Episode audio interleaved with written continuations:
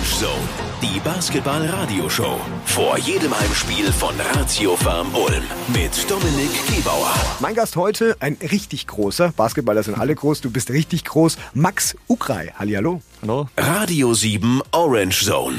Unser Gast. 23 Jahre ist unser heutiger Gast erst alt. Er hat also noch eine durchaus lange Basketballkarriere vor sich. Zunächst aber spielte Maximilian Ugrei Fußball. Erst vor zehn Jahren entdeckte er seine neue Leidenschaft in der Basketball AG seiner Schule in Tauberbischofsheim. Und der Erfolg stellte sich schnell ein. Bereits fünf Jahre später unterschrieb der 2,4 Meter große Vorwart nämlich seinen ersten Profivertrag. Seit dem Sommer ist er nun ein Ulmer. Herzlich willkommen in der Orange Zone Basketball Radioshow, Maximilian Ukrei. Wie groß bist du wirklich? Ähm, ich bin so 2,2 Meter, zwei, Boah. ohne Schuhe. Ja, ich bin so hoch ungefähr wie deine Hüfte. Das macht mich immer so ein bisschen nervös. Aber es ist, es ist okay. Äh, trotzdem ein Gespräch hoffentlich auf Augenhöhe, denn äh, ich habe in der Recherche, auch in der Vorbereitung gesehen, wir haben ja eine Gemeinsamkeit. Wir kommen aus dem fränkischen Teil des Radio 7 Landes. Ich zwar Ansbacher Mittelfranke, ja. Du kommst aus Bad Mergentheim, liegt an der schönen Tauber im fränkischen Nordosten Baden-Württembergs. Kindheit hast du aber verbracht in Lauda Königshofen. Ist das richtig? Ja, das ist richtig. Und Ähm, wie verbringt man da seine Jugend? Wie muss ich mir die Kindheit an diesem schönen, beschaulichen Ort vorstellen? Ja, es ist, also ich komme aus einem ganz kleinen Dorf in, irgendwie in der Region eben Lauter Königshofen. Der Ort heißt Heckfeld. Falls, falls jemand zuhört, da Grüße auch dahin. ja, wie verbringt man die Zeit? Äh, Fußballvereine gibt's äh, ganz viele da, von daher habe ich ganz lange Fußball gespielt und ja, man, man ist einfach viel draußen, viel mit den Freunden aus dem Dorf, was man eben so macht als Dorfkinder. Man kickt, man stellt irgendeinen Blödsinn an. Äh, viel gibt's nicht zu tun, aber man muss eben, man wird kreativ, Not macht erfinderisch, sagt man ja immer so. Manche landen dann an der Bushaltestelle und trinken Schnaps. Andere kommen dann aber zum Profibasketball. Äh, wie ist es bei dir so gekommen? Wie bist du zum Basketball gekommen? Ähm, ja, mein Vater ist, äh, also der ist ehemaliger Basketballspieler in Würzburg gewesen. Von daher haben wir immer schon mal ab und zu so neben Fußball ähm, immer mal ab und zu auf den Korb geworfen, wenn irgendwo einer da war. Hat meine Mutter schnell gemerkt, dass wenn ich zu Hause sitze, da macht es keinen Sinn, weil ich brauche Bewegung irgendwie. Und hat sich dann irgendwann dazu bereit erklärt, dass er mich nach Würzburg fährt, weil es eben in der Gegend eben keine wirklichen Angebote gab, außer mal eine, ich glaube eine Schul AG haben wir probiert in Tauber Bischofsheim und ja, eine Herrenbasketballmannschaft in Bad Mergentheim, aber das war alles nicht so wirklich das, was zu mir gepasst hat, weil ich auch überhaupt noch gar keine Ahnung hatte vom Basketball. Gut, und von Würzburg weiß man ja, dass man sich mit Basketball dort ganz gut auskennt. Genau, und mein Vater hat eben auch in dem Verein gespielt und zudem bin ich dann eben mal ja, zu dem Training hingefahren und da hat es so hat es dann angefangen das Ganze. Vor der Saison bist du aus Jena nach Ulm gewechselt. Was war für dich vielleicht so die größte Umstellung?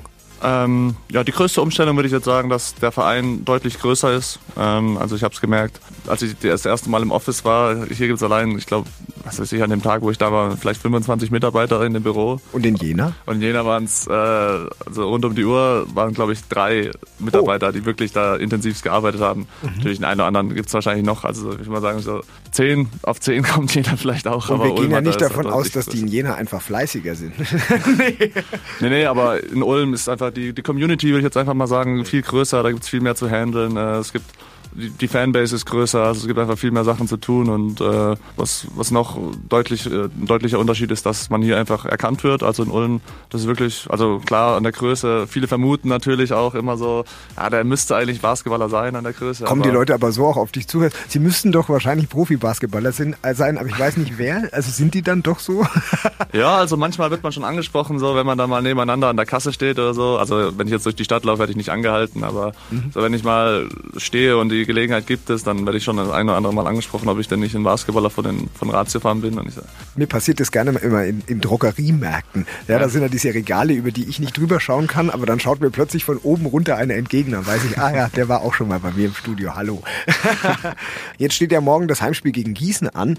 Ähm, wie dürfen wir uns denn so einen kompletten Heimspieltag bei dir vorstellen? ja, es wird ganz normal aufgestanden, äh, gefrühstückt, ganz gemütlich. Ähm, äh, bei mir meistens nicht so viel zum Frühstück, weil ich ja frühst nicht so viel brauche. Mit welchem Gefühl stehst du da schon auf an so einem Spieltag? Ja, ist, ist also das schon- irgendwie anders? Ja, man ist schon angespannter auf jeden Fall, man merkt es sofort. Äh, mir schlägt es immer so ein bisschen auf den Magen an Spieltagen, also da muss ich mich immer ein bisschen kontrollieren. Okay. Deswegen esse ich auch nicht so, also früh ist nicht so viel. Geht's zum Shootaround, früh ist meistens so gegen 10.30 Uhr. Ähm, ja, da werden die letzten Systeme nochmal durchgelaufen, von den Gegnern nochmal Systeme analysiert, was, man, was wir machen. Und ja, das war's dann. Das ist eigentlich eine ganz lockere Einheit. Also da verliert man eigentlich kaum Energie. Dann geht's nach Hause. Natürlich zum ersten Mal irgendwann duschen. Okay. Dann geht's nach Hause und äh, ja, Mittagessen zubereiten. Also viel Kohlenhydrate. Es Was gibt's da an so einem Spieltag? Ja, klassisch. Äh, bei mir gibt's äh, meistens Nudeln, also Mhm. so Dinkelnudeln. Ähm, ab und zu gibt's Reis oder Quinoa wird da irgendwie was gemixt. Und das Ähm, kochst dann du oder deine Freundin? Ist unterschiedlich, ist unterschiedlich. Also meine Freundin arbeitet, von daher ist sie nicht jeden, an jedem Spieltag zu Hause. Von daher muss ich mittlerweile auch äh, ja, mein eigenes äh, Gericht zaubern. Aber da habe ich mittlerweile meine Go-Tos, von daher ist es relativ einfach. Dann hat man meistens ein bisschen Zeit, so vier, fünf Stunden bis zum Spiel. Und dann geht's dann so zwei Stunden vom Spiel, geht's dann schon in die Halle und dann um zehn vorbereiten. Hast du so feste Rituale? Ich kenne einen ehemaligen äh, Ulmer Spieler, der ist immer nur auf eine bestimmte Toilette gegangen vor dem Spiel. Weil er irgendwie da abergläubisch war. Ich nenne jetzt mal keinen Namen. Nee, da bin ich, da bin ich zum Glück, äh, obwohl ich auch äh, so ein bisschen abergläubisch bin bei manchen Sachen, aber so ein festes Ritual, das hat sich bei mir noch nicht eingeschlichen. Dann wissen wir jetzt auf jeden Fall, wie dein Tag morgen aussehen wird. Und dann steht es an, das Heimspiel gegen die Gießen 46ers. Radio 7 Orange Zone. Der Gegnercheck. Vier Spiele, drei Siege. Der Saisonstart der Gießen 46ers ist absolut gelungen. Und der Topscorer der Truppe von Trainer Inko Freier ist in Ulm bestens bekannt. John Bryant dominiert auch in Gießen die Bretter. Gut 18 Punkte und knapp 11 Rebounds legte er bislang im Schnitt auf. Und auch sonst wird auf die Ulmer Defensive viel Arbeit zukommen. Nach Alba Berlin erzielten die Gießener bislang die meisten Punkte pro Spiel.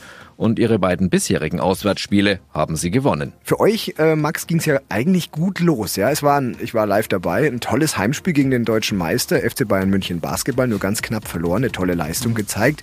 Ähm, da waren alle ganz euphorisch. Und trotzdem auch der ein oder andere gute Auftritt, aber leider noch kein Sieg in der Liga.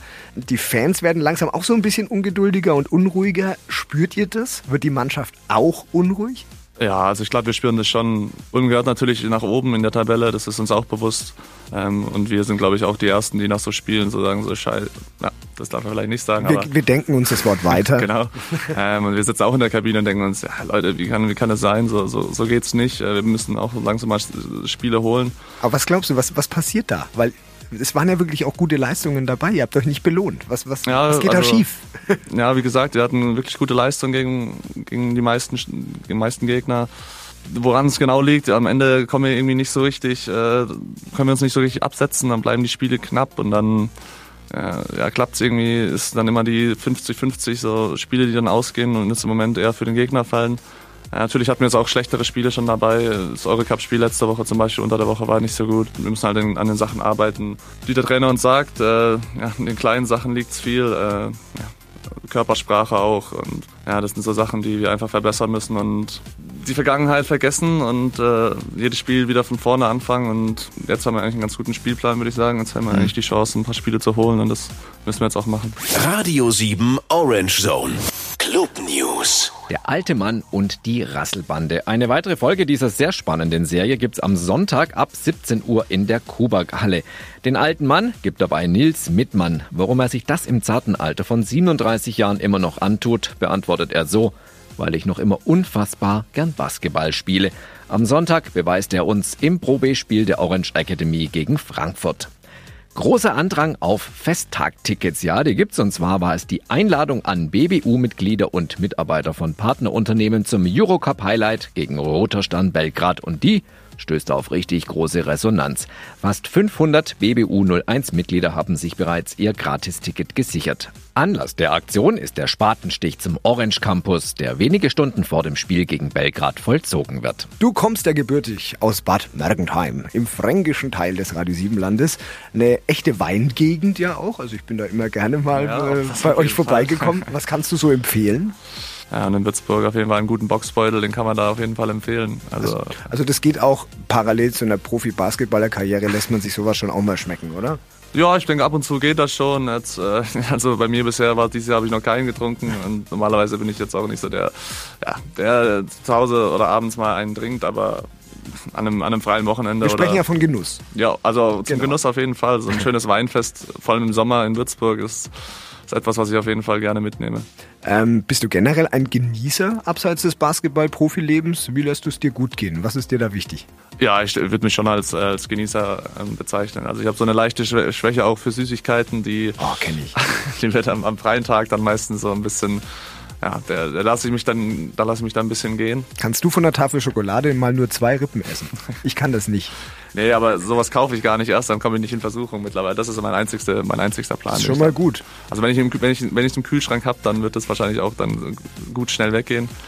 Und das dann höchstens am freien Tag geht es dann mal. Das mit der Süßigkeitenschwäche hast du selbst gerade schon dich geoutet. Gibt es sonst irgendwelche Schwächen, die dem Profileben vielleicht nicht ganz so zuträglich sind? Ähm, ja, das eine oder andere, das eine oder andere Bierchen. Also mein Vater ist gelernter, also gelernter Bierbrauer. Boah. Ja, ja, von daher habe ich da so ein bisschen so einen Genuss für, aber das wäre natürlich auch nicht, ist auch nicht das Optimale. Weißt also du was? In, in Maßen. Dann schlag dir morgen Gießen und dann darfst du auf jeden Fall dir ein Bierchen gönnen. Ja? Das, das wäre es natürlich.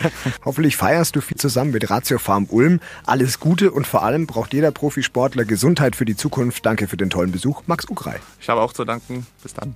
Vor jedem Heimspiel von Ratio Farm Ulm. Orange Zone. Die Basketball-Radioshow auf Radio 7 mit Dominik Gebauer.